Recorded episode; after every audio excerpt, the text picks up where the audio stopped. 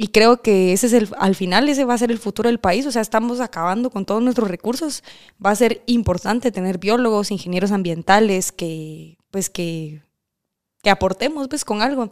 Entonces, a veces sí es un poco difícil porque defender los recursos naturales en un país como Guatemala te puede llegar a costar la vida.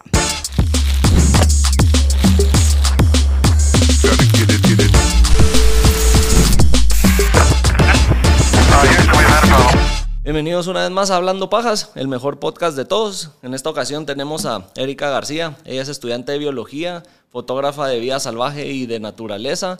Y pues nos va a contar un poco ahí de todo lo que ha sido para ella estudiar biología, todo lo importante que es ser eh, biólogo, la naturaleza, su pasión por la fotografía y cómo pues ha logrado combinar las dos cosas y vemos sus fotos en Instagram y todo eso que ha tomado y una nada de todos los animales y los lugares a los que ha ido. Así que bienvenida, Erika. Gracias aquí por estar con nosotros. Muchas gracias por la invitación. va a ser un gusto aquí que hablemos un poco de pajas y de cosas importantes que, pues, el medio ambiente creo que hay que conservarlo y a través de tus fotos y los videos que hemos visto que has hecho de los lugares que has ido, creo que nos damos cuenta que deberíamos de apreciar más la naturaleza y el mundo en el que vivimos y no destruirlo para poder seguir conservando eso que hoy en día todavía tenemos, ¿verdad?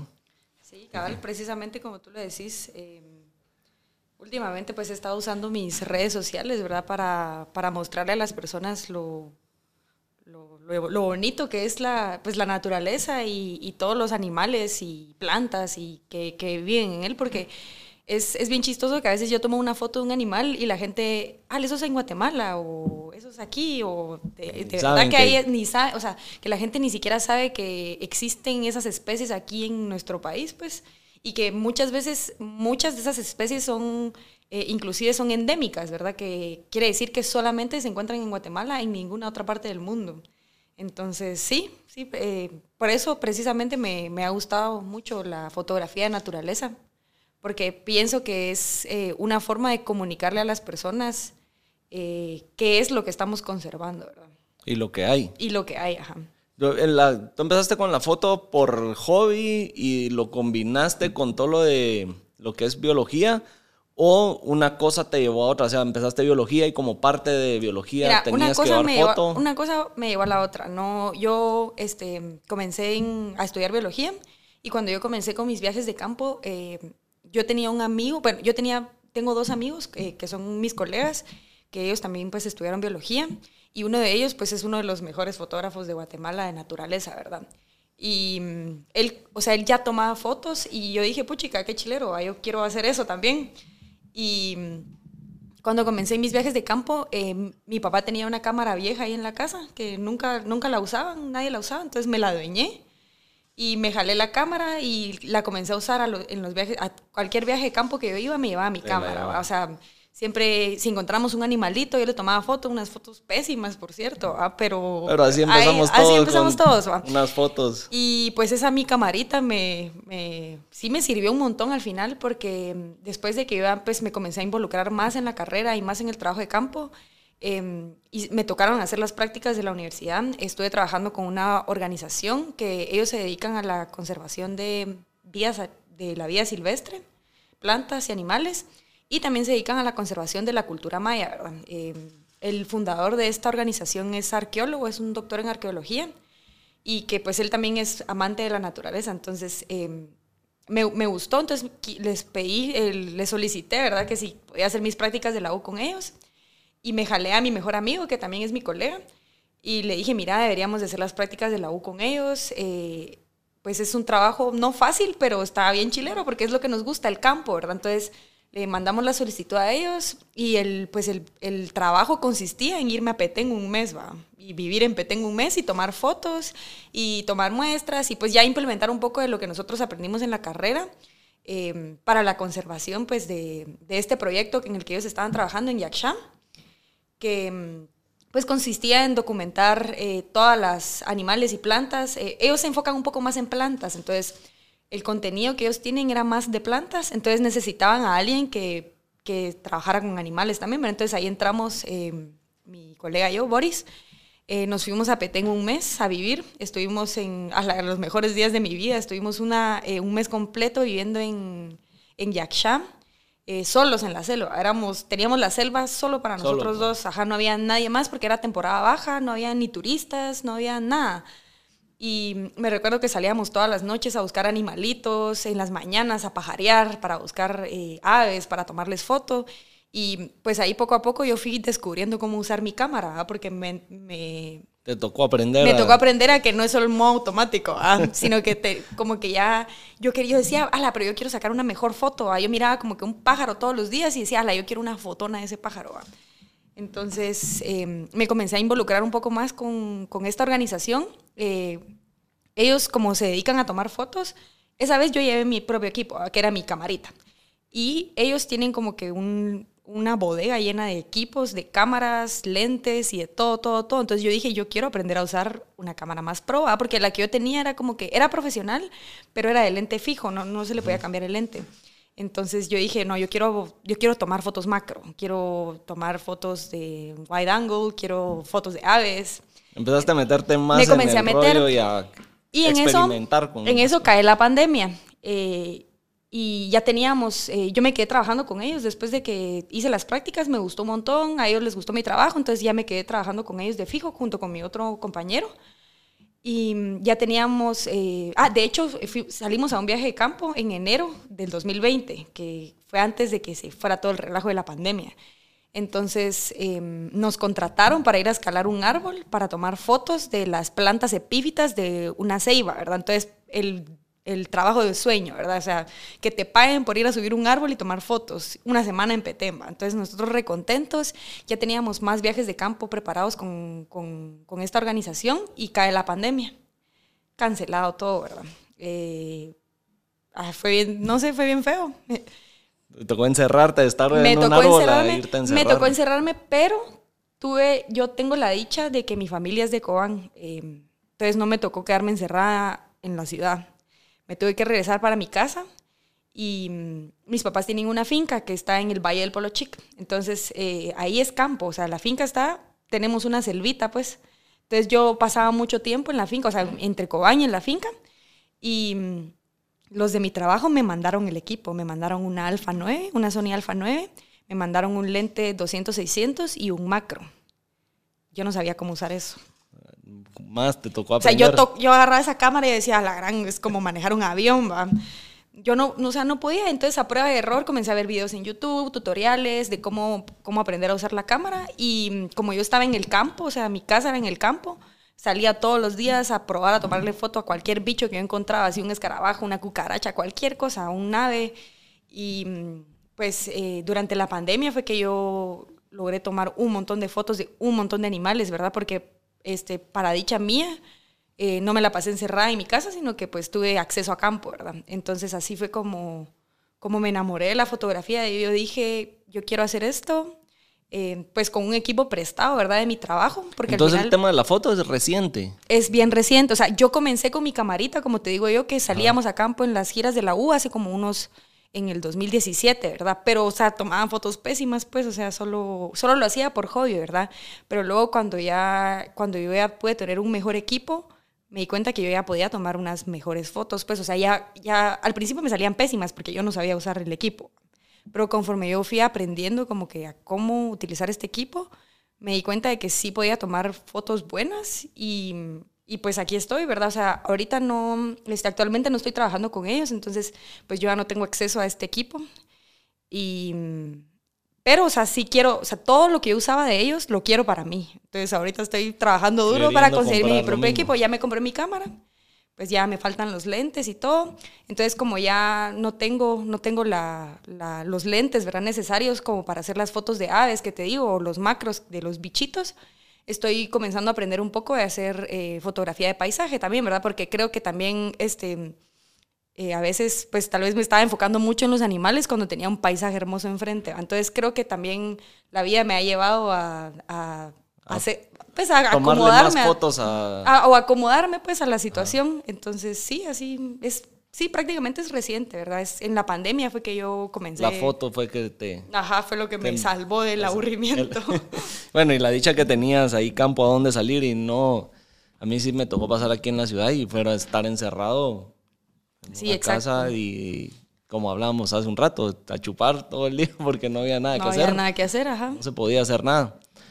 Con, con tu Instagram hace una foto del Quetzal. Estás- esa es reciente. La, Es reciente. ¿Cómo la tomaste? Eso fue para mi de lo- cumpleaños. para tu cumpleaños. Y esa foto, de lo que yo sé y he escuchado, es de que tomársela de frente es bien, bien difícil. Que casi Sí. no se dejan, que es más común que se den la espalda. Ellos como por tratar Mira, no es, no es algo ¿Te precisamente del, del quetzal. No, no me costó. No me costó. No me costó mucho esa foto porque eh, yo conozco a los guías y conozco como que el, este, Estaba montado ahí. Literal, te lo juro. O sea, yo, yo tengo un amigo que es Freddy Toll, así en Instagram. Freddy Toll, él es uno de los mejores eh, pajareros de, de, de Guate, ¿verdad? Él, él, es, él es muy pilas, él es guía local en el, en el volcán Atitlán y en el Tolimán. Él se dedica a, a pajarear, literal, él es pajarero. Y mm, Freddy se sabe los spots, o sea, Freddy, mira, yo quiero ir a ver un unspotted owl. Freddy te lleva a ver el unspotted owl. Freddy, mira, yo quiero ver el quetzal. Freddy te lleva a ver el quetzal. Entonces, em, cabal para esa, para esa fecha, eso fue en marzo. Em, fue para mi cumpleaños. Em, yo quería celebrar mi cumpleaños buscando el pavo de cacho. No sé si has escuchado el pavo de cacho. No. El pavo de cacho es, es un pájaro bien raro. Así, es más, lo tengo aquí. mira. ¿Cuál es ese? Lo tengo aquí. eh, Pavo lo de tengo, cacho. Lo tengo de fondo de pantalla, mira. A ver si lo había visto en fotos, no sabía que así se Ah, llamaba. se llama pavo de cacho. Es, es como que una ave bien rara. Y existe un top 10 de las mejores aves que tú puedes encontrar en el mundo. Y el número 10 está en Guatemala, que es el pavo de cacho. O sea, es casi que endémica de aquí de Guatemala. Solo, ese, ese, ese pájaro solo existe en Guatemala y en una parte de México. En ningún otro lado. Y está en peligro de extinción así. Entonces yo quería pasar mi cumpleaños buscando el pavo de cacho. Y aprovechando que íbamos a estar en el, en el volcán Atitlán y en el Tolimán, ahí se ve mucho quetzal. De hecho, en, en Atitlán, en el volcán Atitlán, están los quetzales con la cola más larga del mundo. Entonces yo dije, quiero ir a ver el quetzal también. Entonces le dije a Freddy, Freddy, mira qué posibilidad hay de que podamos ver quetzal ahorita. Y me dijo, es la mera época, están anidando, yo sé dónde está el nido, lo vamos. Vamos. Vamos, ajá. Entonces, eh, el mero día de mi cumpleaños subimos el Tolimán para buscar el pavo de cacho. Vimos 18 pavos. Ah, ese fue el regalo de la madre naturaleza para mi cumpleaños. Vimos 18 pavos, fue, Ellos son difíciles de ver. son difíciles de... O sea, depende a dónde vayas. Si vas a, con Freddy, fijo, lo vas a ver. Pero no es un ave que se esconde o sí. Sí. se esconde. O sea, es bien escurridiza, es como que... Sí, como que escucha ruido y se va. O sea, de los 18 pavos que nosotros vimos, solamente uno perchó para foto, que fue la foto que yo logré tomar. O sea, mete de 18 pavos solo le puede tomar foto a uno porque... O sea, lo miras en Perchó el- es cuando se voltea Per- hacia perchó es, perchado es como que está puesto en una rama para que le tomes la foto. Posa.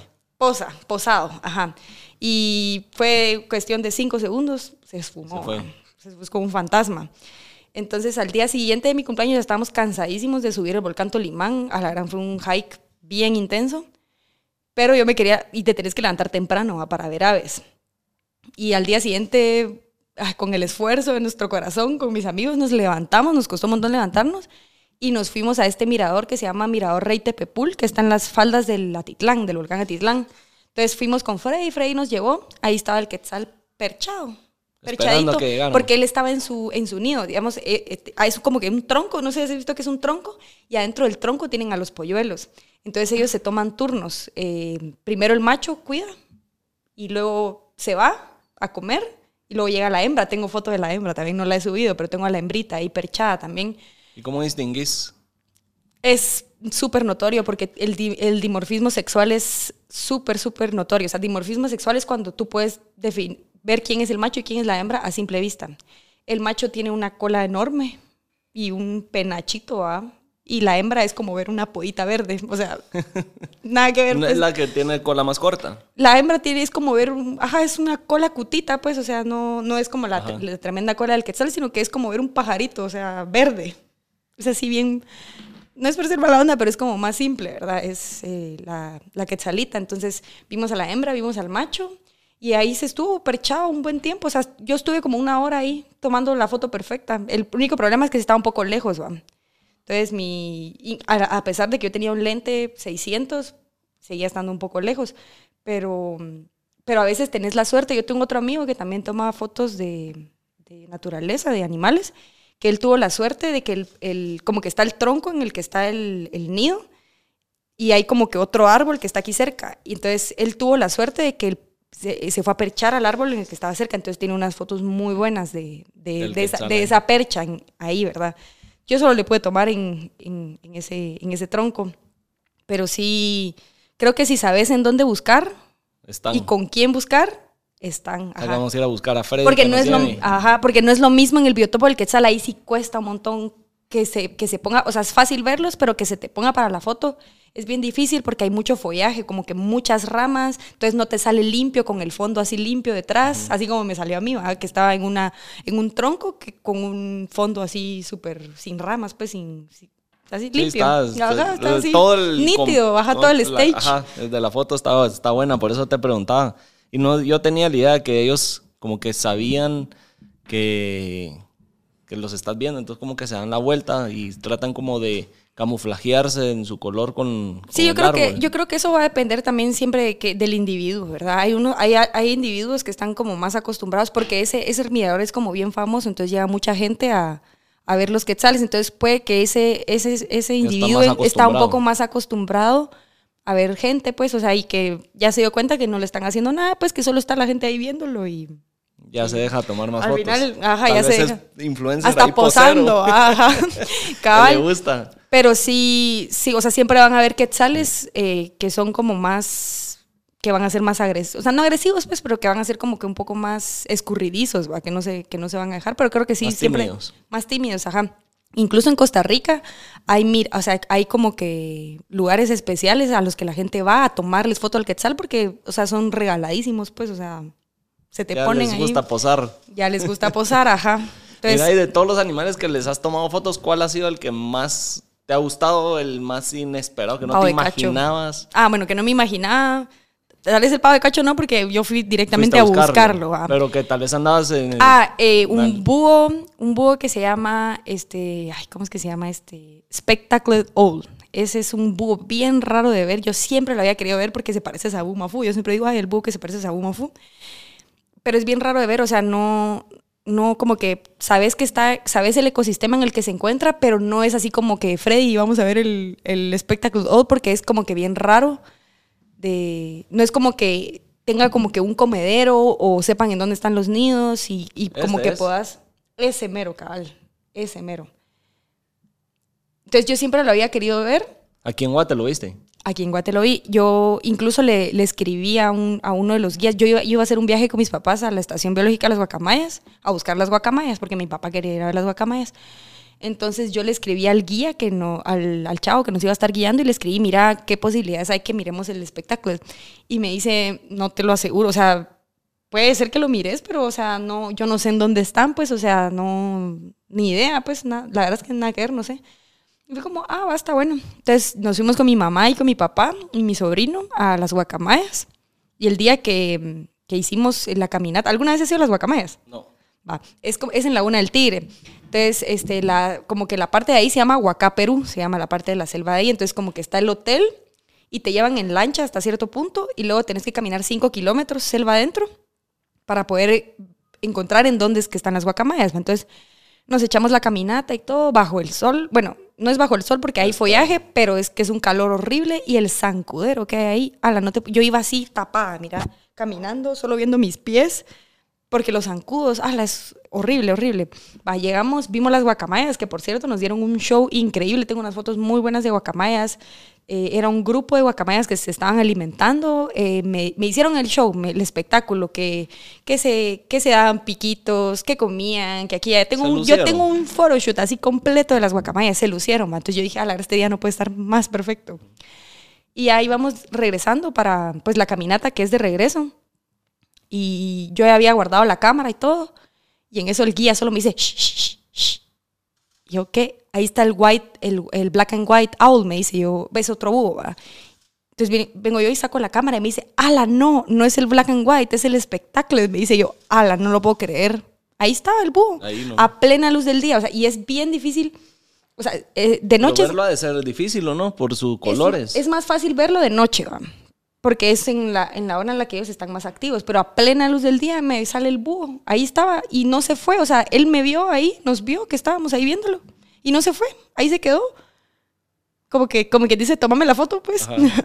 Si eso querías, aquí estoy. Ajá, saqué la cámara y me comencé a poner bien nerviosa, como que los, las, las, como que el modo de la cámara que, en el que yo lo estaba tratando de tomar no me funcionaba, tratando de arreglar como que las, los, ¿cómo se dice? Todos los settings. Ajá, todos los settings de la cámara, como que yo tratando para que fuera bien y no, no, como que no me salía. Yo como, ala, ¿por qué no me sale? No me sale. Vaya, fue como, va, calmada, pues calmada. Respiré profundo y dije, va, tengo que sacar una buena foto porque todas me salían movidas, como que yo no tengo trípode. O sea, y con ese lente 600 yo ya estaba como que mis manos ya estaban bien cansadas. Entonces me, recuerdo que me acosté y traté de como que apoyar las manos así para no cansarme respirar profundo y disparar ta, ta, ta, ta, ta, ta, hasta que le logré tomar una buena foto. Le tomé dos buenas fotos y mm, me fui feliz para el, para el hotel. Me recuerdo que todavía subí, o sea, como que ahí no hay, no hay señal, hay un mirador en el que busca señal. Yo todavía subí al mirador para presumirle a mi amigo que es pajarero, mira lo que me encontré. Y él así como, ala, no te lo puedo creer, que no sé qué. Y lo subí a un grupo de Facebook que se llama Pajareros de Bird en Guatemala. Entonces como que lo subí, puse la, la fecha, la hora en la que lo encontré y todo. Y a la gran fue un ex, o sea, toda la mar así como, a la gran que viste el espectáculo, que no sé qué. Incluso el, el guía, me, después, mucho tiempo después, me contó que llegó un señor a buscarlo. Mire, lléveme a ver el espectáculo que esta chava subió. Yo lo quiero ir a ver porque ese es el búho que me falta en mi lista. Porque los mm. pajareros son bien engasados, Ellos tienen, una lista, de, lo que... de lo que les falta y ese le faltaba a este señor porque es bien raro verlo y no lo encontró. O sea, fue suerte. Fue pura suerte. ¿En qué área de Guate fue ese? Eso fue en la Una del Tigre, en Huaca, Perú en Huaca, Perú se llama esa parte de Selvita. ¿Y esta especie es, muy común de, como esta región? ¿O no sé, no sé, mira, no sé desde dónde hace, en Costa Rica es más fácil verlo. Yo, yo he visto, yo, yo tengo un grupo de, de Facebook también de, de, pajareros en Costa Rica y es como que sí he visto que lo suben mucho más, más seguido, es mucho más fácil, pero en Petén, o sea, aquí en Guate, como que sí es un poco raro verlo. Sí fue Suerte. eso fue pura suerte. ¿Y algún animal que quisieras ver? Que tú, que tú tengas así en tu, en, mi lista. pendiente. Eh, a la gran, varios. Tengo varios. Este, hay un. Ah, bueno, no, mentira. Hay una, hay una cigüeña que se llama. ¿Cómo es que se llama? Ay, se me olvidó. El, ay, pero te la voy a enseñar. Es una cigüeña. No la que trae los bebés. No, esa no. Pero siempre de nave, ahí en. En nave. Ah, bueno. Insecto o algo así, o sea, en general. Un jaguar. silvestre, silvestre. No, yo nunca he visto un jaguar silvestre. Nunca, nunca. ¿Y los que hay en Petén no son silvestres? Sí, son silvestres, o sea, pero. ¿No te ha tocado? No me ha tocado. Lo más cercano. ¿Ese es, tu animal favorito que quisieras fotografiar? Sí, y, con eso ya. Un jaguar. Viene mi portafolio. Sí, un jaguar. Un jaguar de aquí de Guate, pues, porque obviamente de otros países tengo otros, me gustaría mucho fotografiar osos. siempre he querido ir al norte a fotografiar osos. Em, ¿Por qué osos? Ay, porque son divinos, me encantan, me fascinan. Em, mi sueño, si alguien me dijera qué oso querés fotografiar, yo quisiera fotografiar esos osos que son como un híbrido entre los osos polares y los osos em, los osos cafecitos que son hasta son como pandas, una mezcla ahí. No, no, no, no, no, no. Es, como una mezcla cafecita, cabal. Eh, son bien raros de ver. Si yo quisiera, podría ir eh, a fotografiar uno de esos. Y también, no sé si alguna vez has escuchado del, del concurso del Fat Bear Week. No. como los osos hibernan, cuando llega el invierno los osos hibernan. Entonces, em, como que en, un, en, una, en Alaska hay como que una, un centro de conservación que es una reserva que los osos son silvestres, entonces monitorean a los osos cuando ya es el momento de que van a hibernar y hacen, como ellos tienen que engordar un montón para... Para, poder aguantar. Entonces hacen un concurso de quién es el oso más gordo.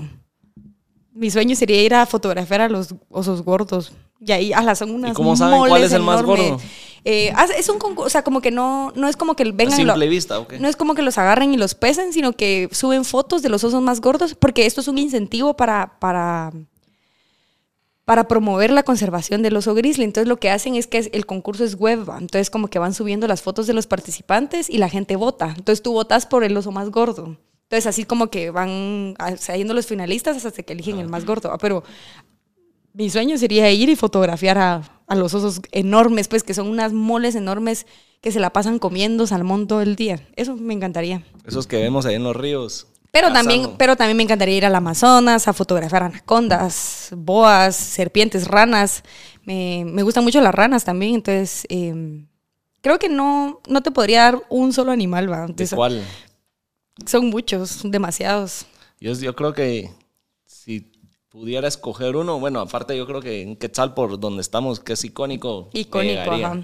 Pero mm, poder tener así un tiburón de frente y Ah, poder tener una foto o algo así. Una foto con un tiburón, genial. Sí. Sí, es que la hay- vida marina ya es otra cosa, pues. Sí, sí. Ese- para mí. Ya quisiera yo mi equipo de. sería- Ya quisiera yo mi burbuja para mi cámara, para meterme a bucear y tomar fotos tener- marinas. Eso ya es otro, otro segmento de fotografía, pero algún día.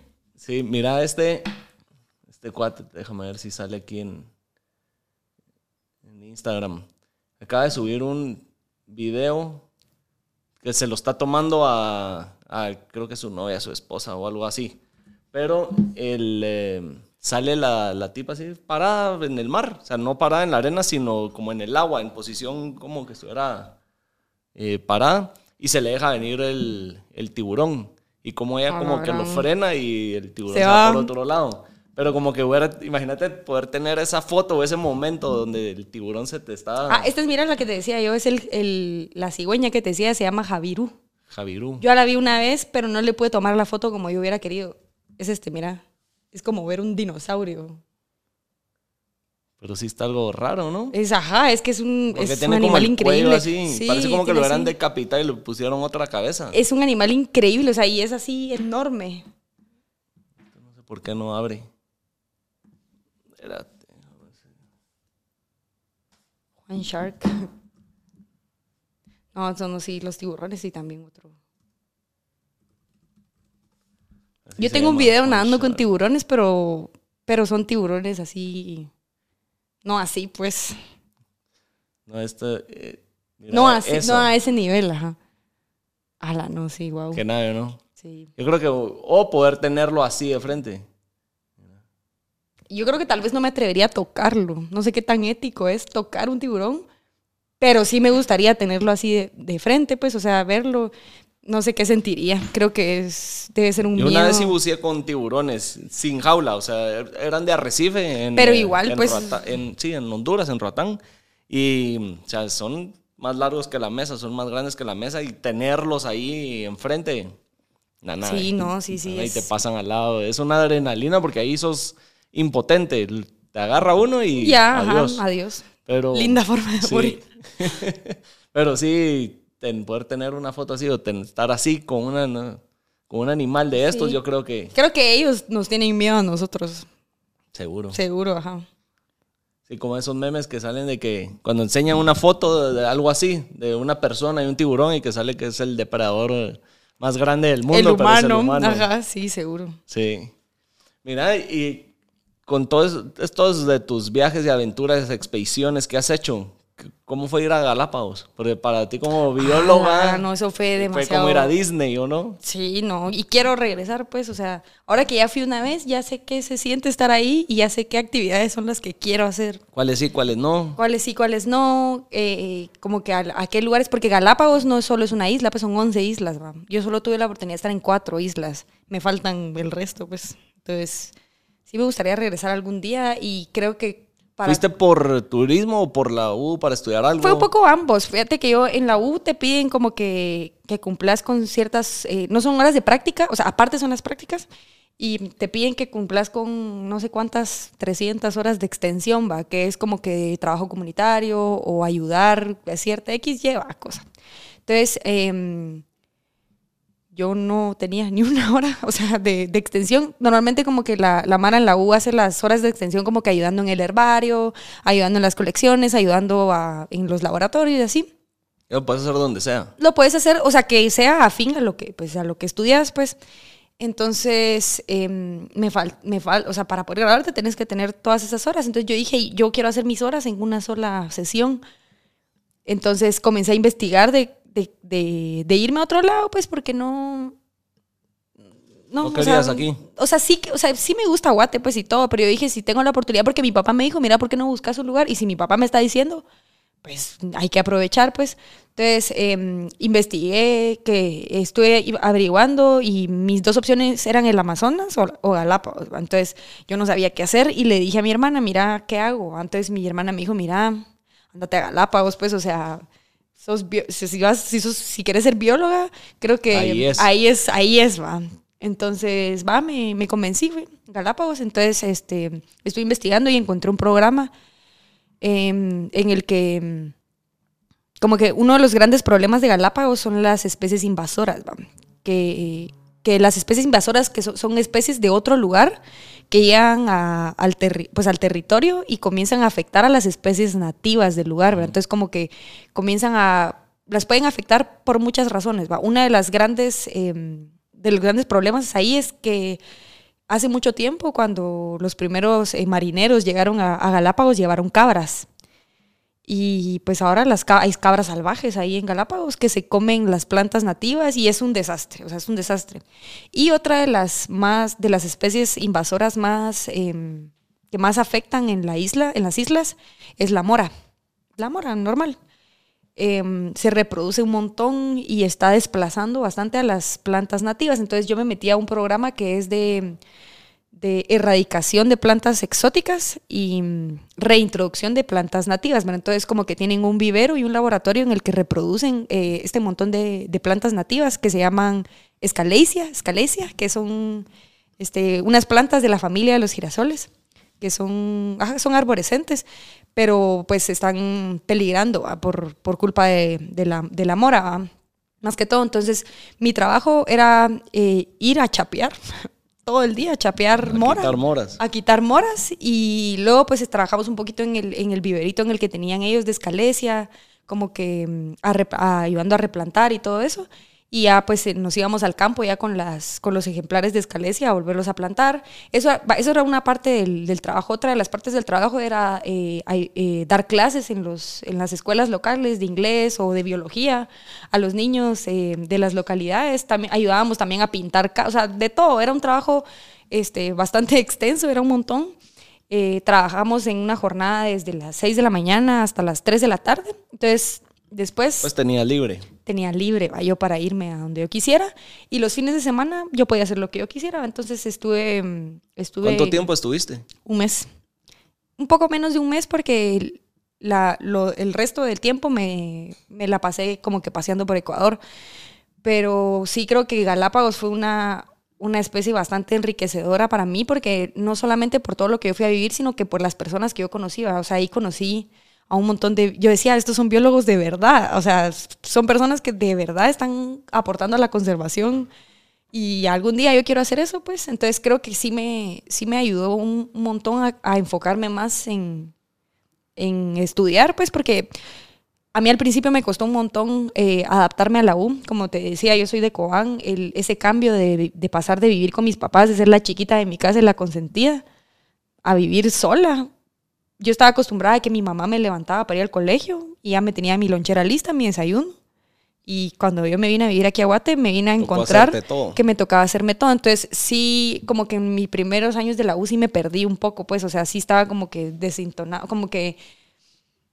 O sea, sí me gustaba lo que estudiaba, pero como que, ay, ¿qué importa? Pues, o sea, ay, no le ponías tanta importancia. pierdo una clase y, ah, ¿qué importa? Pues, pero estas experiencias, así como la de Galápagos o haber salido al campo, pues ah. me hizo darme cuenta de que yo realmente quería estudiar eso, o sea, que yo de verdad quería, quería hacerlo, pues entonces eso como que sí me, me ayudó un montón a darme un empujón y dedicarme a estudiar, pues que era lo que es Inicialmente, mi obligación. ¿por qué quisiste biología? Yo desde pequeña siempre quise ser bióloga, o decía o biología o veterinaria, o sea, siempre, desde que yo era bien chiquita. Los animales siempre te han Siempre, ajá. Yo miraba un montón Saúl Mafu y los dos, los, como que los dos personajes principales, ellos eran biólogos. Entonces siempre decía, ah, yo quiero ser e-, ellos, pues, o sea, yo quiero ser bióloga, quiero ser bióloga, quiero ser bióloga. Y se me dio, pues, o sea, me metí a estudiar biología y, y, no te voy a negar que sí fue un tortazo en la cara para mí, pues, porque no es una carrera fácil, o sea, no era como yo me lo imaginaba. Ay, animalitos. era solo estar cuidando animales. Animalitos y plantitas, no, o sea, me fui a topar con que tengo que llevar química ese ha sido creo que mi mayor obstáculo en, en la carrera. O sea, sí me, me, me, costó un montón. Ahorita pues ya, qué bueno, ya, ya logré... la onda. No, ya, ya logré salir de todo eso, pues ya, ya, ya estoy terminando, pues. Entonces, pero sí, sí fue una lección bien, bien dura, pues, o sea, no es fácil ser biólogo. Y, y no va a ser fácil, pues, porque incluso aquí en Guatemala hay un montón de campo para la carrera, pero que te lo paguen es otra cosa. Pues. Es otra cosa. Entonces sí es una lucha constante, pero al final es lo que me gusta. Entonces... Pero para un país como Guate sí creo que es importante tener nuestros ah, propios es biólogos. sumamente importante. Más por o sea, toda la diversi- ¿cómo es? la diversidad, que hay en Guatemala es, es impresionante. de animales y de, Y especialmente, y especialmente porque en Guatemala no lo explotamos y porque la gente no sabe qué es lo que hay en Guatemala, pues, o sea, como te decía yo, eh, hay un montón de gente que ni siquiera sabe las especies que hay aquí, cuántas especies hay. Entonces creo que es bien importante que, que, que uno como biólogo, y no solamente la carrera en biología en, en sí, sino que las carreras científicas, ¿verdad? Que, que hay que promoverlas más. Creo que no, aquí en Guatemala sabemos de que, que el 1%, 2% de la población tiene acceso a educación. ¿Cuánto de ese porcentaje es una carrera científica? Pues casi, casi nada. Y, y creo que ese es el, al final ese va a ser el futuro del país. O sea, estamos acabando con todos nuestros recursos. Va a ser importante tener biólogos, ingenieros ambientales que, pues que, que aportemos pues con algo. Entonces, a veces sí es un poco difícil porque defender los recursos naturales en un país como Guatemala te puede llegar a costar la vida. Entonces, es, es un tema bien complicado, ¿verdad? Pero sí yo, yo sí me gustaría eh, recomendarle a todos aquellos patojos que, que les gusta la naturaleza y que no saben qué estudiar, métanse a biología. Les Al va a sí encantar. vale la pena. Es una carrera dura, sí, porque no es fácil, pero vale completamente la pena. Es, es una carrera bien bonita y con un campo bien amplio. Como te decía, como te estábamos eh, platicando hace un rato, que si te gusta el campo, puedes ir al campo, y si te gusta el laboratorio, puedes quedarte en el laboratorio. Entonces, es, es un tema bien, bien abierto. Si te gusta la biología marina, si te gusta la conservación, si te gusta la herpetología, la ornitología, o sea, es cualquier cosa que tenga, o sea, literalmente biología es vida. Cualquier cosa con vida, eso es. Mi planta acá. Y no solo son plantas los- y animales, sino que microorganismos también, bacterias, hongos. Es, es un campo bien amplio. Sí. Sí, no, y, y yo creo que sí hay que, que hacer conciencia en, en todos. Porque mm, hace unas semanas yo fui a una, aquí en, al, al lado del Pacaya, que da hacia Escuintla, ahí como están esas montañas, hay unas fincas ahí, y fuimos a, a escalar con un amigo. Y el guía que vamos, el que nos acompañó, nos estaba contando que ahí hay, encuentra venados todavía. Para mí, al- cuando me dijo, yo como, ah, qué mentira, este sí que está hablando pajas. Pero, pero decía que sí, nos enseñaba fotos en su celular de que encuentra todavía venados en un lugar relativamente entre Escuintla, en Palín y eso cercano, ¿va? que ya la población pues está llegando. Y que él decía que él todas las semanas salía los domingos a buscar venado para cazarlo y que cada vez era más difícil porque lo- ellos mismos lo están extin- extindiendo. Extin- Ah, extinción. abrillándolos a la Ajá, extinción. A la extinción. Entonces, eh, yo sé que, como él decía, mira, yo tengo que comer y... Es que es un tema bien complicado es porque- la parte de mi alimentación. Exacto. Cada vez es más difícil, pero también Tengo que comer, tengo ajá. que comer. Entonces también entra como el lado de la, de la balanza ahí de... Sí, es que es un, pro- es, un, es un problema bien complicado porque abarca también un problema social, ¿verdad? Justo lo que tú me estás diciendo, que él tiene que salir a cazar una, una especie que tal vez localmente está en peligro de extinción, pero él tiene que comer. Y justamente ese, ese tor- te das un tortazo de realidad porque decís, yo soy una persona privilegiada que tengo la posibilidad de ir a, a país y comprar comida, pues. Pero él decía que a él no le gustaba ir a comprar la carne de- del súper, que porque esa ya venía procesada, que tenía químicos, que saber ni cuántas cosas y que no sabía igual, que a él le gustaba Silvestre. silvestre. No, sí. Y incluso, fíjate que a mí me pasó algo bien parecido cuando, cuando fui al volcán Tolimán. Es bien triste porque cada vez que voy otra vez, eh, como que pasas por un cafetal para llegar como que a la parte de bosque nuboso, que es así como lo prístino. Ajá. Pero cada vez que voy, está más arriba, más arriba, las partes que están taladas. Entonces yo le decía a Freddy, Freddy, o le decíamos a Freddy, este, Freddy, mira, ¿por qué talan? Y aquí, pero al final Freddy tiene razón, mira, la gente no tiene para pagar luz, ellos usan leña, esa es su única fuente de energía. Sí. Entonces creo que también uno no puede venir y juzgar y decir, ¿por qué están talando el bosque? No sé qué. Entonces creo que es un, es un problema que incluye no solamente eh, a las especies, sino que un problema social. Entonces creo que no solamente necesitamos biólogos, sino que también necesitamos antropólogos y sociólogos, ¿verdad? Que nos ayuden a Que nos ayuden a resolver. como biólogo, ¿cómo pudiéramos empezar a las nuevas generaciones, sobre todo, empezar a concientizar de, de, ser más conscientes, pues, con todo esto de la conservación de, de la naturaleza, de los animales, de toda la contaminación de... Sí, yo creo que ¿cómo una... podemos empezar? Mira, yo creo que una, una parte, pues lo primero, ¿verdad? Es estar, como decís, consciente, ¿verdad? De que, de que vivimos en un mundo consumista, porque al final nosotros también somos víctimas del consumo. O sea, ahí sí yo soy, bio, o sea, soy bióloga y, y yo estoy consciente de que el plástico mata y todo, pero igual consumo plástico, pues, o sea, no, como que es algo que es parte de tu vida, o sea, yo trato de no pedir pajía o no tomar, pero, o sea, siempre va a haber como que, va a haber algo ahí. Entonces, yo creo que lo primero es, este, ser bien consciente de qué es lo que consumís, ¿verdad? O sea, que, o sea, tampoco llegar al extremo de que me voy a volver vegana y no voy a comer carne y todo así, no, o sea, creo que tenemos que encontrar un equilibrio en en, en nuestro estilo de vida, ¿verdad? Y creo que desde lo que yo pensaba a veces de que la gente me dice así como que, ay, ¿para qué voy a conservar si igual ya todo se fue a la madre? O sea, ya vale madre. Porque yo lo haga no va a cambiar nada. Ajá, solo porque yo lo haga no va a cambiar nada, pero, pero de hecho sí, o sea, sí, desde tu punto, o sea, tú, estar tú consciente de que tú hiciste algo porque eso cambie y tratar de contagiar a las personas que están a tu alrededor de, de que sea de que hagan lo mismo que tú pues así como vos érate porque vas a pedir pajía pues o sea no la pidas no la necesitas y, así sucesivamente verdad pero creo que sí nos queda un largo camino por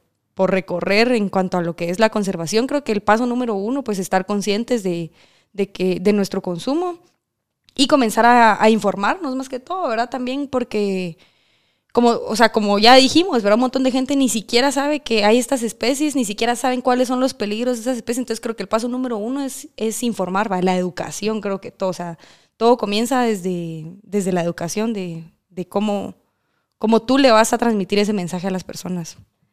Entonces, como biólogo sí hay un montón de formas que tú puedes aportar para la conservación, o sea, ya sea este, trabajando con alguna investigación científica o promoviendo este, digo, como la divulgación científica, etcétera, etcétera, pero, o sea, sí hay muchas formas, pero creo que también todo comienza desde ti mismo, a que tú querrás hacer un cambio, o sea, que tú estés consciente de que tiene que pasar, a que querés, va.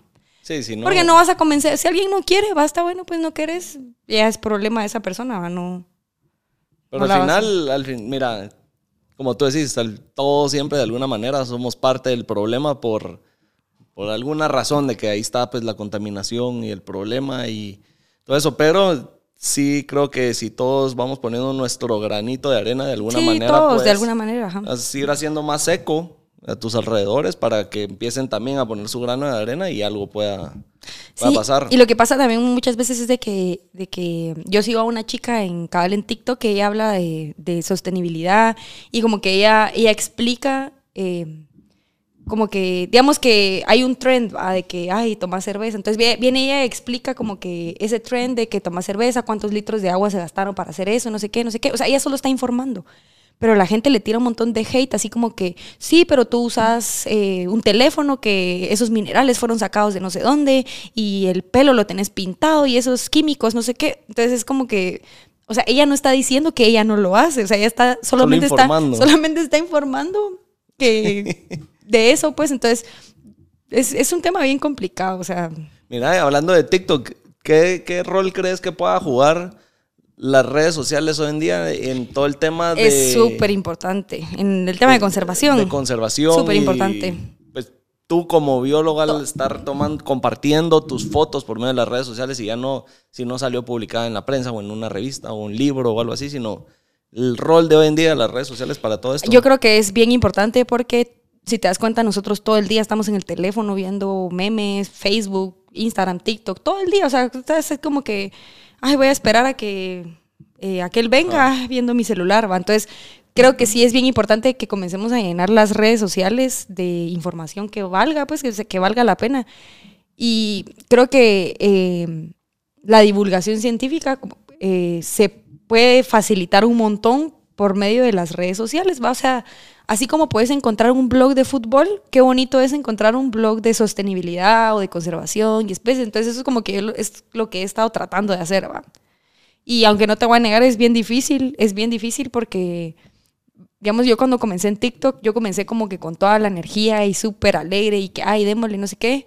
Y luego me enteré de que un montón de gente que yo conozco, que yo pensaba que eran mis amigos, se estaban burlando de mí porque, ay, mira esa ridícula que está haciendo eso. Entonces sí me desanimé un montón, o sea, no te va a negar, fue así como que, qué mala. Ganaron los haters. Qué mala, o sea, no, y ni siquiera era que me tiraran hate, sino que entre ellos pues se andaban diciendo así Ajá. como que, ay, mira esa ridícula o ese tipo de cosas. Entonces eso sí me desganó un montón, fue como que, ala, ¿será que lo estoy haciendo mal o, o qué? Pero luego me di cuenta de que, de que qué importa pues, o sea, Al final, al final, sos tú, pues. al final soy yo y al final el mensaje que yo quiero darles es conservemos, o sea, miren lo que tenemos, qué bonito, conservemos. Y, y creo que sí hace falta mucho contenido de naturaleza, conservación en las redes sociales, porque a la gente le gusta ver basura, pues, en, en el internet, incluyéndome. Pero sí, creo que hay que Pero comenzar. sí, hay eso que es lo que más comenzar. le gusta a la gente, el chisme, el, chi- el la- estar ahí. El meme, pues, o más hagamos memes ecológicos, pues, o algo así, pues, pero yo creo que sí, las redes sociales comienzan a tomar un rol bien importante en lo que es la conservación, porque ahí es cuando mucha gente se entera de cosas que están pasando. Suponete desastres ambientales, imagínate pasa un desastre ambiental, ¿por dónde es que la gente se va a enterar? Por. Facebook, va, por YouTube, o, entonces creo que es, es, es una herramienta, es una herramienta bien importante que hay que explotar más. La. ¿Qué sería esta organización, empresa, no sé cómo decirle? Estos de Four Oceans, por redes sociales fue que se dieron a conocer y es como han levantado sus, sus fondos, si no estoy mal. Sí, me imagino. No, la verdad es que no, nunca había escuchado de ellos, pero sí, pero sí conozco este, organizaciones que de hecho por, por redes sociales es que han logrado recaudar fondos para, Sí. para sus causas, así con los GoFundMe, Así como que se- ayúdanos a... Seguro el, no sé, el logo de plano, no sé si lo habías visto. Pero eh, cabal, son, es una organización que se encarga de, pues, de limpiar los mares. Y pues de lo que plástico que sacan, reciclan y venden eh, artículos, ¿va? Así como pachones y... No de plástico nuevamente, pero No. ah, sacan Pero sí, sus- des- como el merch que sacan o de pulseras que hacen y De materiales reciclados. T-shirts y eso, de eso se van sacando sus fondos, pero esa es la, la idea de ellos. Incluso estuvieron aquí en Guate, en el área del Atlántico, haciendo sí, el Atlántico sí está, pero... Está hecho lata. Sí, bueno, hombre, pero qué mira en el lástima. Pacífico, toda la isla esa de basura que hay. No, hombre, sí, es que es bien triste, ¿no? La verdad es que es bien triste. A veces hasta, hasta es bien deprimente enterarte de todo eso, eso. pues. Es bien triste, pero al final es la realidad. Hay que hacer algo. Hay que. Y creo que todos deberíamos de poner nuestra conciencia entre que, pues, esta misma lata, si la voy a tirar a la calle o realmente voy a hacer algo Esta botella va por con ella. reciclable. Sí, pero algo que, que- que realmente no sea para destruir más el medio ambiente, sino de alguna manera concientizarnos de, de no estar destruyendo. Sí, o por, lo menos hacer algo desde tu posición, ¿verdad? O sea, si tú tenés la posición o la, la posibilidad de hacer algo, hacerlo, pues. Es que después va, mira, esta- esto me raya la cabeza.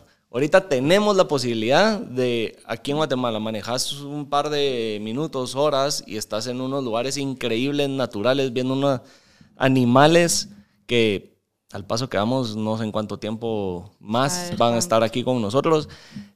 Y que ahora todo es virtual y que solo en fotos y en recuerdos va a estar. Y ahora mira, esto de Facebook de que quiere crear el metaverso, todo ese mundo virtual y que, puta, que ya solo podamos ver todo lo que teníamos en, en Sí, virtual. es un poco, ajá, es un poco, es un poco de- triste porque si ahí así está, pues ahí lo tenemos ahorita, hay que aprovecharlo ahorita, va a tratarlo Sí. de salvar ahorita. Luego, ¿para, ¿para qué verlo virtual? Pues sí. Pero mira, no, esto se me viene a la cabeza ahorita. Como el ejemplo que pusiste del, del búho. Porque lo subiste a las redes, fue alguien más a buscar ese el búho porque quería la foto. Entonces, hay muchos lugares en el mundo que la gente va por la foto. Entonces, Sí. también quiera o no tan ser tan invasivos, tan yo quiero ir por la foto, esto por la foto, también estamos medio destruyendo un poco Mira, lo natural. siempre, es que siempre va a haber, siempre, tú siempre vas a, aquí es cuando entra lo del ecoturismo. Tú siempre vas a perturbar un lugar digamos, yo ese día que estaba ahí tomándole foto al búho, ya estaba, ya es un tipo de perturbación, pues, o sea, ya estoy ahí yo. Pero al final no podemos conservar lo que no conocemos.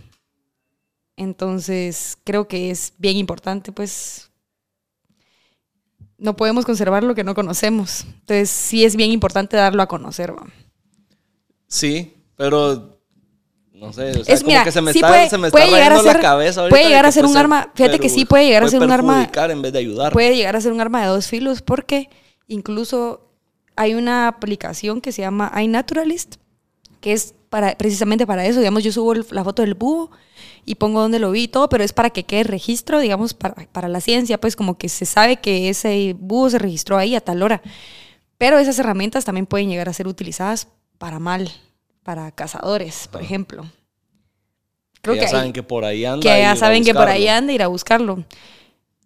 Pero por eso creo que es bien importante incentivar a las entidades que, que es bien importante el- los guardabosques, pues los guardarrecursos, los guardianes de la naturaleza, o sea, un área bien protegida, tú puedes llegar, disfrutar de la, de la naturaleza y no hacer nada, o sea, no hacer nada malo, pues, porque sabes que van a haber guardarrecursos o Sí. personas encargadas de velar por la naturaleza. eso da tristeza, Pero pues. eso da bastante tristeza aquí en Guatemala, porque es bien peligroso ser un guardarrecursos aquí en Guatemala, es bien peligroso, o sea, Yo creo te que en pueden el matar, mundo. pues, en todo, no, sí, de hecho sí en todo el mundo, pero en Guatemala más que todo, ya sabes de que a la gente, que a nuestros, a nuestras entidades realmente no les importa eh, la conservación de la naturaleza, entonces no hay presupuesto para eso, pues entonces es como, ah, los pobres guardarrecursos no, ni si- no les pagan bien, eh, no tienen como que, eh, ellos ni siquiera pueden portar armas, pues, ni nada, entonces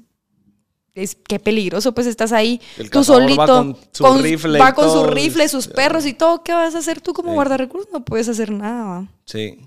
En, ese, en esa finca que te digo que, que andábamos, que estaba el cuate este que nos contaba que cazaba los venados, íbamos caminando y en varios puntos veíamos los campamentos de cazadores que dejaban ahí su basura y todo tirado y por algún momento pasaron y ahí estuvieron acampando.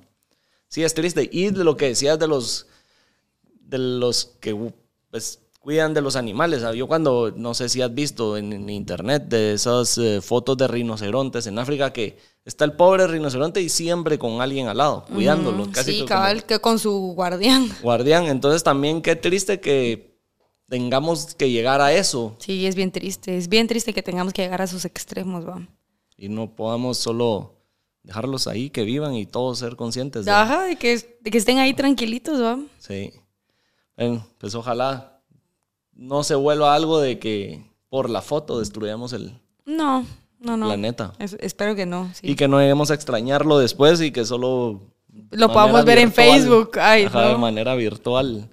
Eh, ay, a- por esto de la foto, no quiero decir que lo hiciste, pero estos árboles en secoyas en California, que son de los más grandes del mundo, si Sí. no estoy mal, fuiste a escalarlos. Mucha gente eso es- los Es usa prohibido. para ir a escalarlos. Es prohibido.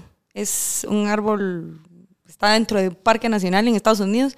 En Estados Unidos sí son bien estrictos con la ley, lo Ah, que es... Pero la gente un lo usa. Parque nacional es parque nacional y no, se No se toca. toca. Ajá. Pero fuiste a verlos, estuviste ahí Es porque yo tenía permiso, pues. para escalarlos. Ajá. ¿Fue por parte de la U? y eso ¿Ibas a que estudiarlos no, no, o no, cómo eso fue eso? eso fue bien aparte, o sea, eso eso sí no, no tiene nada que ver con la U.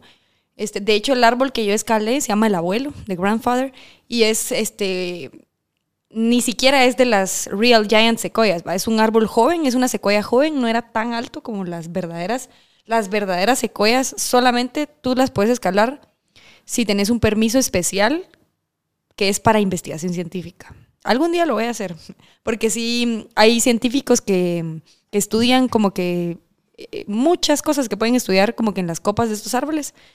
Entonces a veces piden voluntarios para que les ayudes con el trabajo de campo. Algún día voy a hacer eso, ¿verdad? Que en una Real Giant Sequoia. Ahora, con esta sequoia, que es una sequoia joven, em, el de Grandfather, yo siempre como que desde que yo comencé en la escalada en árboles, siempre con, con mi colega Boris, que él es el, que está siempre conmigo, eh, como que siempre era como, ah, la que chismejete escalar una secoya o un baobab o de los árboles enormes, ¿va? Entonces, de hecho, para la pandemia, que fue que yo no tenía nada que hacer en mi casa ahí, eh, me la pasaba en el Instagram y mm, encontré como que una... Porque me, gustaban las cosas de, tree climbing, ¿va? Pero casi no hay nada de tree climbing, menos aquí en Guatemala no hay nada de eso. Entonces, em, me, me, me puse a buscar como que en Instagram, así con el hashtag tree climbing y así, y encontré de que hay como que me encontré a los meros meros del tree climbing en todo el mundo, que se llama The Tree Climbing Planet. Entonces me metí a investigar a la página de ellos y vi que tenían ascensos a las secoyas, ¿va?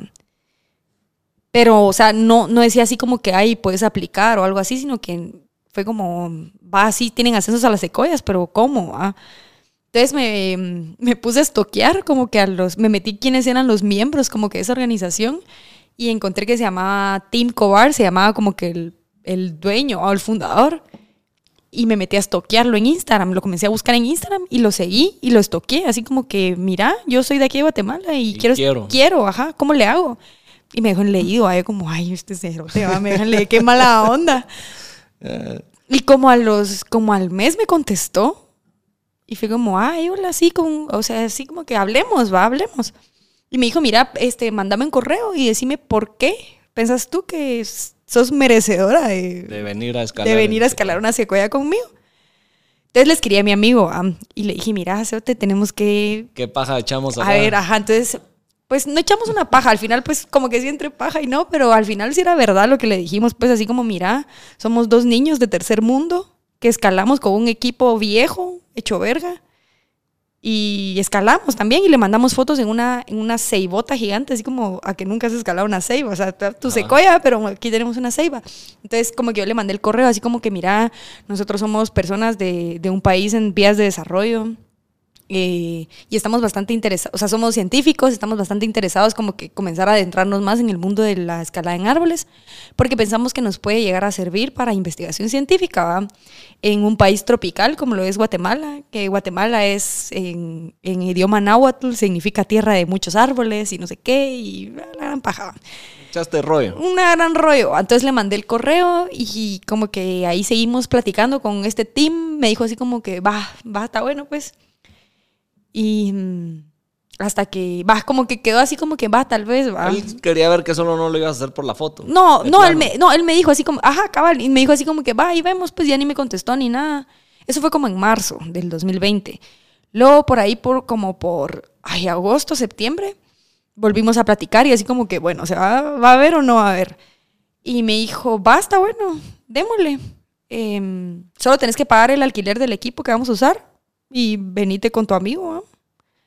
Entonces con mi amigo Boris estuvimos... Eh, todo esto como que mis papás no estaban muy de acuerdo con lo de la escalada en árboles, porque mi mamá, y te vas a matar, que te vas a morir, que te, quién te va a recoger si te caes desde ese árbol. ¿Qué altura tenía el que escalaste? Eh, la secoya tenía 70 metros. Y la, y la ceiba que nosotros escalamos aquí en, en Guatemala, eh, el señor dice que eran 60 metros, yo creo que es un poco menos, como unos 50 tal vez, pero ya habíamos escalado un árbol así de grande, pues. Entonces ahí fue cuando mi mamá se le fue el mundo, de que, ay, ¿qué, me iba a pasar? Entonces, entonces mis papás no estaban muy de acuerdo con que yo hiciera eso de la escalada en árboles. Entonces yo dije, yo me voy a California porque me voy a California, no le estoy pidiendo dinero a nadie. Entonces me puse a trabajar y juntamos el dinero con mi amigo, así como que con aquel, como que mira, ¿qué hacemos? Porque California es de los estados más caros de los Estados Unidos, pues, o sea, ¿qué, qué vamos a hacer? ¿En dónde vamos a dormir? Es carísimo. O sea, una noche de hotel te cuesta fácil 500 dólares. ¿va? Yo no tengo 500 dólares para gastármelo en una noche. Entonces lo que hicimos fue que ahorramos para el, para el boleto. Nos compramos nuestro boleto. O sea, ya con el boleto comprado pagamos el alquiler del equipo, que eran 300 dólares. O sea, sí estaba un poquito carito para pagártelo tú mismo. Entonces eh, pagamos el boleto, pagamos el, el, alquiler. el, alquiler. del equipo, pero no sabíamos a dónde íbamos a ir, pues, o sea, quién nos iba a llevar, cómo íbamos a llegar hasta el lugar. Yo le dije, mira, ya faltaban como dos meses, te tenemos dos meses para ahorrar. ¿Qué hacemos? ¿Y qué hacemos? Va? Entonces habíamos como que pensado usar couchsurfing, como que quedarnos a... Llevamos una carpa y nos quedamos a... acampamos en donde sea. Y en eso me cae la bendición de que uno de un amigo que yo tenía un montón de tiempo de no verlo, me junté con él y le conté así como que lo que queríamos hacer y me dijo, mira, uno de mis mejores amigos de la universidad vive en San Francisco que está cerca de donde yo iba. ¿Por qué no le hablas? Hablémosle. Y le hablé a su amigo, me dijo, te puedes quedar en mi casa con mucho gusto, gracias. Y yo, gracias, qué buena onda. Te salvaron. Me salvaron y el chavo re buena onda, él nos, nos, nos hospedó en su casa, que toda la semana que estuvimos Ah. ahí. Entonces eh, ahorramos suficiente, alquilamos un carro y mm, nos fuimos, nos fuimos a, a este lugar, a lo de las secoyas. Y luego pues ya hicimos nuestro road trip en el carro que alquilamos, dormimos en el carro, o sea, nos parqueamos y ahí nos quedamos Ahí. dormidos. Y la verdad es que fue una experiencia bien bonita. Y, mm, y al final pues no solamente fue la experiencia para la foto, sino que fuimos a, a crear lazos con estas personas de The Tree Climbing Planet para pues hacer futuros proyectos, ¿verdad? Porque ellos, eh, ellos sí están bien involucrados en, en lo que es, este, no solamente en conservación, sino que a ellos los llaman, así como que, como te decía yo, que digamos viene un científico y quiere hacer un, un estudio en ciertos árboles, los llaman a ellos, pues como mira, necesitamos cinco escaladores que vengan a apoyarnos. Ellos entonces, son. ellos son, ajá, entonces ahí es donde nosotros queremos como que eh, ya engancharnos. meter- Incluso ahorita estamos, estamos platicando con este team de que, de que el otro año vengan a hacer un scouting aquí a Guatemala porque queremos comenzar a hacer este, viajes de tree climbing. Aquí en Guatemala, pues a ver, a ver en, en qué va, pero sí, sí fue un viaje bastante enriquecedor, no solamente por el hecho de haber escalado una secoya, sino que la chava, una de las, de las chavas Los que nos contactos guió, que hiciste, que los contactos que hice, los que a la fue la increíble. Conocimos a una chava que tiene un PhD en, en epífitas de árboles, pues, o sea, wow, modelo a seguir. Eh, y no, la verdad es que sí estuvo, es una experiencia, fue una experiencia bastante, bastante bonita y pues espero que pronto podamos escalar las Real Giant Sequoias. Las de verdad. Las de Las verdad. buenas, buenas. Haciendo investigación científica. Y esas, las buenas, buenas, ¿qué altura tienen o hasta dónde logras subir? Hasta como 100 metros. Así es casi el doble de lo que una- subiste. es- no, es, es otra Mira, y va, sos el primero en que quiere escalar un árbol. Ahí vas con eh, como que fuera medio rapel. Es que mira, es que es como No es que lo escales fue- así de hecho tipo fue un- de Tarzán. No, no, no, de hecho fue un workshop, o sea, no solamente fue por la foto, sino que ellos te enseñan cómo usar Cómo el, hacerlo. cómo usar el equipo y de hecho es bien es bien gracioso porque cuando nosotros fuimos, como que el equipo de ellos así súper pro y así con mi cuate solo nos mirábamos y nosotros con nuestro equipo hecho verga, pues así literal ellos como que tú tiras como que para llegar a la rama tiras como que una ballesta con un peso. Entonces los pesos de ellos así recaqueros, pues así como que unas peras, así. Nosotros usamos una botella de Coca-Cola con piedras, así literal, y así como... Si ellos supieran con el equipo con el que nosotros escalamos.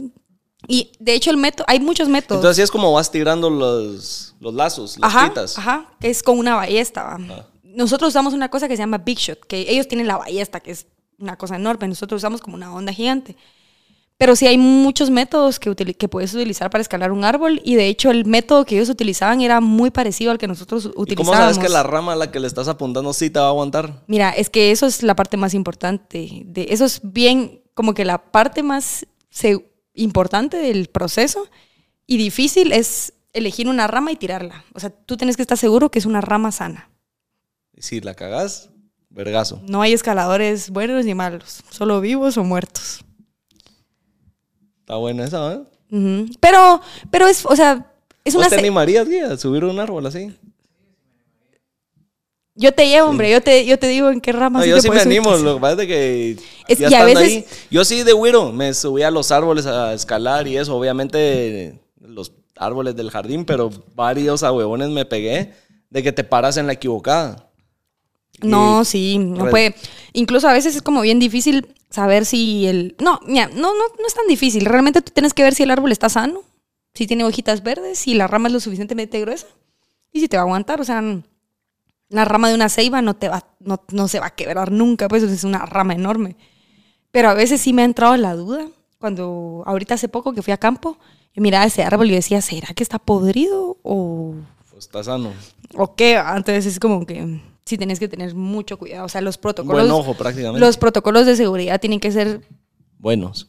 tienes, tienes que seguirlos al pie de la letra, que tus nudos estén bien hechos, que la rama esté bien puesta, que tu anclaje esté bien puesto. Media vez ya mires que todos los protocolos están listos, ya puedes subir. Va, y ahora pregunta con lo del correo, que me dejaste en duda y dijiste Seiba ahorita. ¿Este team al fin había escalado Seiba o no? No, él nunca ha escalado una ceiba. Por eso le digo, vas a venir a Guate a escalar A una escalar ceiba. No, ceiba. ajá. No, él no. Solo árboles norteños. Y ahora que andas escalando, también he visto que eh, has estado subiendo un montón de volcanes últimamente. Eso siempre lo Es por la hecho? temporada. Es por temporada. Es por la temporada. digamos, ¿Lo el- haces por eh, porque te gusta, por estar yendo a los volcanes o porque ahorita te agarró? Mira, me gusta y aparte que es una entrada de plata para mí, porque yo Lo llevo haces como gente. guía. Yo llevo, gente, yo llevo gente al volcán, entonces eh, sí, como que sí, no te voy a decir que gano un montón, pues, pero sí me da como que para mis chicles, pues, como Ajá. para, para ahorrar para mi, para el Instagram. para ahorrar para mis... No, y aparte de eso, ah, porque sí, como te- ahorita acabamos de abrir una, como que una eh, agencia de viajes con mis amigos, entonces sí me sirve un montón para promocionarlo y es, es bastante increíble cómo, cómo la gente se comienza a interesar de querer ir al volcán porque mira una foto pues en el Instagram, entonces em, sí, al final como que sí...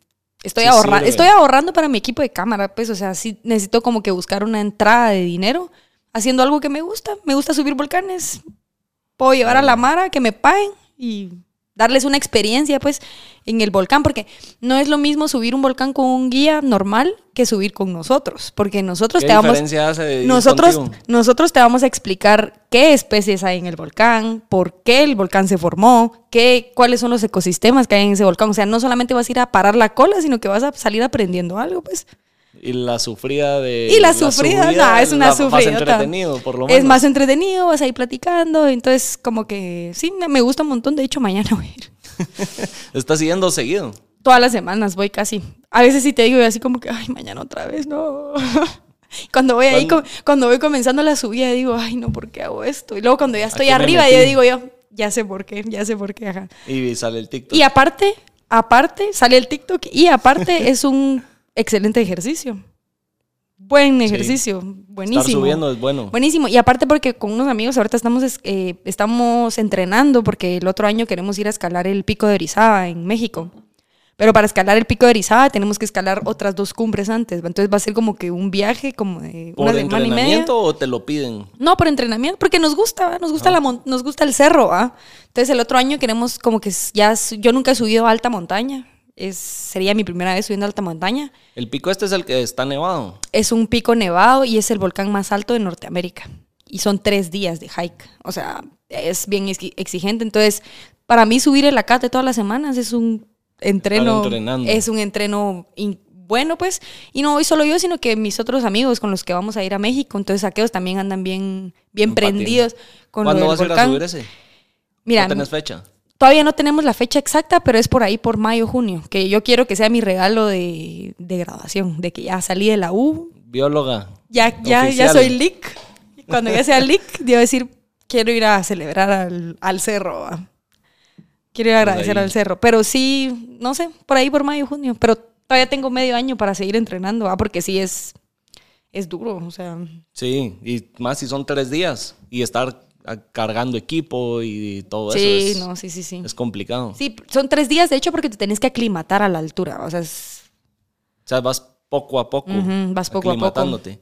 ¿Qué altura tiene ese, el pico de ahí? No sé, fíjate, No no, sé cuál es exactamente, pero sí como 5000 metros. Sí, es un chingo. Es está nevado. Sí. Ya es un Ya frío de la otro- verga. Sí, y es otro equipo también que No, tenés y que de hecho es otro equipo, ajá, tenés que llevar los campones, eh, las babosadas de las de, para picar el Ajá. hielo, el casco, los- todo. ¿va? Entonces ya, Sí. ya no es como ir a la cate, ahí vamos a la cate, va. Subo solo con mis tenis y Sí, adiós. no, aunque no creas, porque el acate es duro también, es Sí, el es frío duro. en el Una vez lo he es- subido yo. es duro, ajá. Una vez, una vez Entonces- lo subí y me llevó la gran diabla. Clásico. Clásico, ajá, sí, no, sí. Clásico que me lleva. Yo no sabía lo que era. El pacaya lo he subido varias veces. Ah, sí, el pacaya, el no, pacaíta. No, no se parece, o sea, sí tenés que ir, o sea, preparado y el frío y, y ahí va yo necio con llevar mi mochila, mis cámaras y todo y me llevó la gran diabla. Sí, sí, sí. No, yo llevo la cámara, el trípode siempre. Y cuando estoy ahí arriba digo, ¿por qué me traje la cámara y el trípode? Pero luego, Cuando estás ahí. cuando salen las fotitas, digo, ah, bueno, ya. Ya sé por qué me traje la cámara y el trípode. Mira, hablando de cámara, trípode y todo eso. En tu TikTok vi. ¿Qué, ¿Cómo así que habían mamuts en Guate? Ah, sí, había mamuts aquí en Guate. Eso sí Eso- me- y eso es algo que un montón de medio gente lo sabe. explicas, ajá, lo explicas, pero para los que tal vez no te siguen en TikTok, que creo que todos los que tenemos TikTok ya saliste alguna vez. Sí, en- fijo. Pero, ¿cómo, cómo- o sea, ¿cómo así que habían mamuts en Guate? Sí, aquí en Guatemala hubo megafauna de la era del hielo, de mamuts, em, los perezosos gigantes, megaterios, que eran Ajá. perezosos enormes de dos metros, creo. Creo. Em, sí, aquí hubo. hubo ¿Qué más animales así que eh, no conocemos, o al menos yo que no sepa hubieron? Un gliptodonte. Es, ¿Has visto un armadillo? Sí. Un gliptodonte es un armadillo gigante. Enorme, hubo de esos. Y mm, en Guatemala sí como que hubo, digamos, Guatemala, como que todo ese puentecito de Centroamérica, Ajá. este, mm, es como reciente, va, por así decirlo. Si salió del mar, como que esa, esa plaquita de tierra se formó hasta no hace mucho, mucho tiempo, pues estamos hablando de... ay, no quiero dar fechas exactas porque luego van a decir, ay, no sabe cuál es la fecha te revientan en cerebro ya. no pero, pero estamos hablando de, de que aquí no hubieron, no hubo dinosaurios. No hubo. O sea, aquí los dinosaurios fue mucho antes. Pero mucha época del hielo. Ajá, la- el Pleistoceno. Entonces, em, todo lo que es el puente de que es Centroamérica, digamos, antes estaban Norteamérica y Suramérica, estaban separados, o sea, eran dos masas de tierra independientes, pero luego surge Centroamérica. Entonces, cuando surge Centroamérica, se une Norteamérica con Suramérica. Entonces, las especies originarias del sur pueden comenzar a caminar hacia el norte y las especies del norte pueden comenzar a caminar hacia el Sur. Entonces, eso se llama, este, ay, no me acuerdo cómo es que se llama, pero es eh, el- en un mega intercambio de fauna que, que- que vino del norte al sur del sur al norte, ¿va? Entonces, este, en esa época estaban los, los mamuts, ¿verdad? Y, y los megaterios, que esos se originaron en el sur, que eran los perezosos gigantes, entonces migraron para acá buscando comidita, ¿va? buscando qué hacer. Entonces, Y aquí pararon. ajá, y aquí pararon. Entonces, de hecho, sí, no sé si sabías, pero aquí en Guatemala hubieron, hubo glaciares, hubieron, va, hubo glaciares en Huehue. No, no sabía. Habían glaciares ahí. eh, incluso puedes ver los fósiles de los glaciares. Son como que en las piedras puedes ver como que las marcas en cuando el, el iceberg se estuvo, se derritió, se fue derritiendo poco a poco. Va dejando Ahí- esas va dejando esas que se llaman marcas. morrenas. Las morrenas son las, eh, los fósiles de iceberg. ¿va? Y este, mm, estos mamuts, eh, mastodontes también, que son parecidos a los mamuts. eh, y estamos hablando de cuando los antes de los mayas, ¿verdad? Cuando eh, los humanos utilizábamos herramientas y porque de hecho ahí en Huehuetenango, es en Huehuetenango que, bueno, no solamente en Huehuetenango, sino que también en Chiquimula hay un, hay un como que, este, mm, un museo donde tienen exhibidos estos animales y ahí en, en Huehue es de que este señor, de que, mm, porque- eso yo lo sé porque llevé la clase de paleontología, entonces fuimos a un viaje de campo a Huehue porque nos iban a lleva- llevar a ver como que las morrenas y, y los mamuts y todos estos fósiles, ¿va? entonces como que este señor estaba haciendo un pozo en su casa y estaba perforando cuando de la nada se topó con algo que ya no le dejó seguir y cuando se dio cuenta era un colmillo gigante, ¿va? que era el colmillo de un mamut. Entonces vino a una universidad de Francia o Canadá, no, no estoy segura de dónde, pero de otro país. Y mm, de arqueología, entonces como que ese fue su proyecto de clase, a venir a Guatemala a, A ver. el- a excavar. Entonces hicieron las excavaciones y se dieron cuenta de que no solamente había mamut, sino que habían pedazos de muchos animales, como que era un destazadero. O sea, así literal estaban destazadas las, las, los animales, pues. Y encontraron herramientas eh, con obsidiana, así, este, herramientas humanas. ¿va? Entonces eso quiere decir de que ahí estuvieron los humanos viviendo, destazando animales, cazando. Y ahí está, eh, tú puedes ir a Huevo y Chivacabe se llama el lugar y ahí miras el Ahí está. destazadero. Y es bien bonito, bien interesante. Es em, el ¿Vos lugar. Yo tampoco he tenido la oportunidad de ir. Ahora puedes ir a Chivacabe y en los Cuchumatanes puedes ir a ver las morrenas.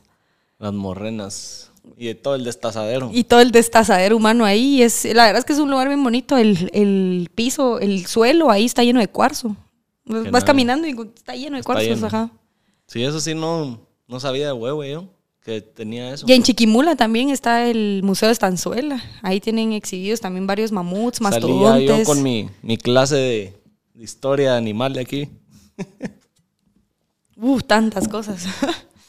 ¿Qué, qué quisieras tú como bióloga especializarte en algo? ¿Hay algo que te llame la atención? Sí, o por conservación. Dónde quisieras Conservación. usar? Por ahí. Ecología y conservación.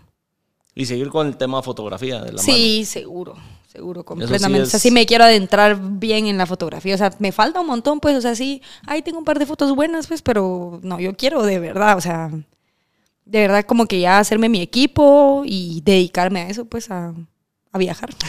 a viajar y a tomar fotos, ajá. Conservación. Fotos y conservación, sí, eso es lo que, lo que más me gusta. Pues ahora que ya estás graduada. No, no terminando de graduar, pues, pero ya estás, ya, o sea, ya vas a estar graduada, era la. Sí, sí, sí, sí, ya pronto, vas a poder tener más tiempo para poder.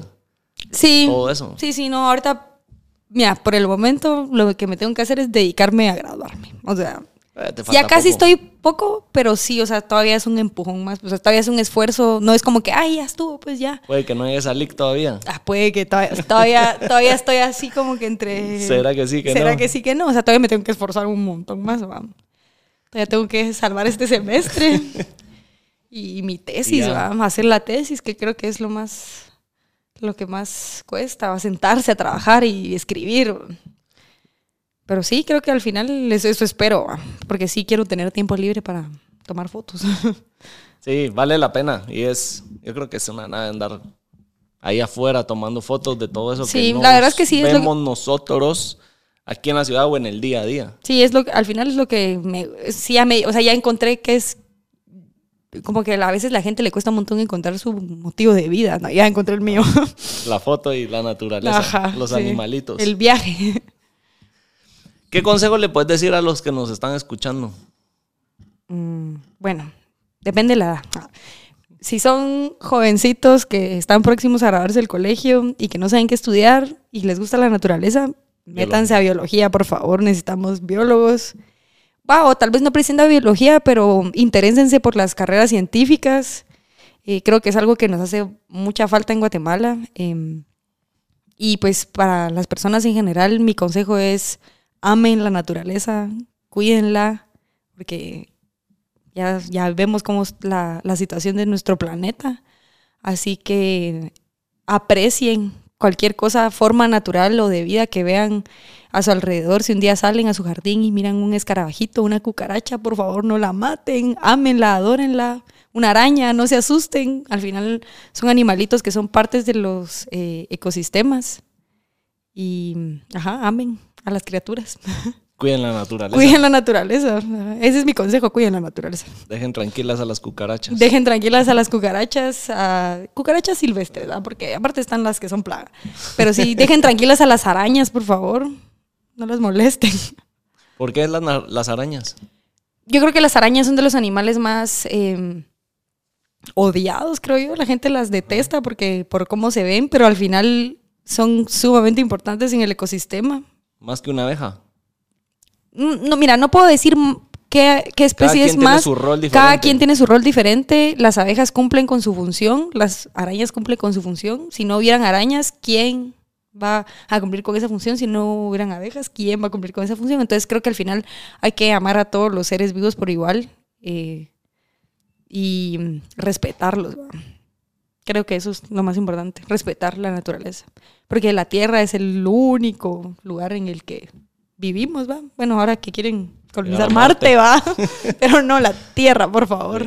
Sí, eso es algo que de verdad yo tengo ahí como, ah, qué de que van a llegar a Marte y qué cool y esos avances, pero... Pero primero cuidemos la Tierra. Exacto, ¿por qué ir a gastar cantidad de dinero en llegar a otro planeta cuando y todavía te podemos vivir y se puede salvar todavía. Sí, no, está bien que quieren que hagan su investigación en Marte, no importa, pero protejan la Tierra, pues, o sea, sí, hay que, hay que cuidar de, de lo nuestro. Sí. Tomen nota. Guarden su basura, no la anden tirando, no anden matando animales. Sin pajía, por favor. Salvemos las tortugas. Salvemos las abejas nativas. Bueno. Buena onda, Erika. Gracias por estar aquí en el podcast, por habernos eh, venido a contar un poco y a educarnos un poco de todo lo que pues la vida salvaje y la naturaleza. Síganla en TikTok, que seguramente ya les apareció ahí varias veces o en todas sus redes. Van a ver las fotos que toma Erika, porque sí, son buenas. Y nada más que agregar. Sí, Suscríbanse. Gracias ahí por la, por la invitación. Suscríbanse, like. Nos vemos en el siguiente episodio.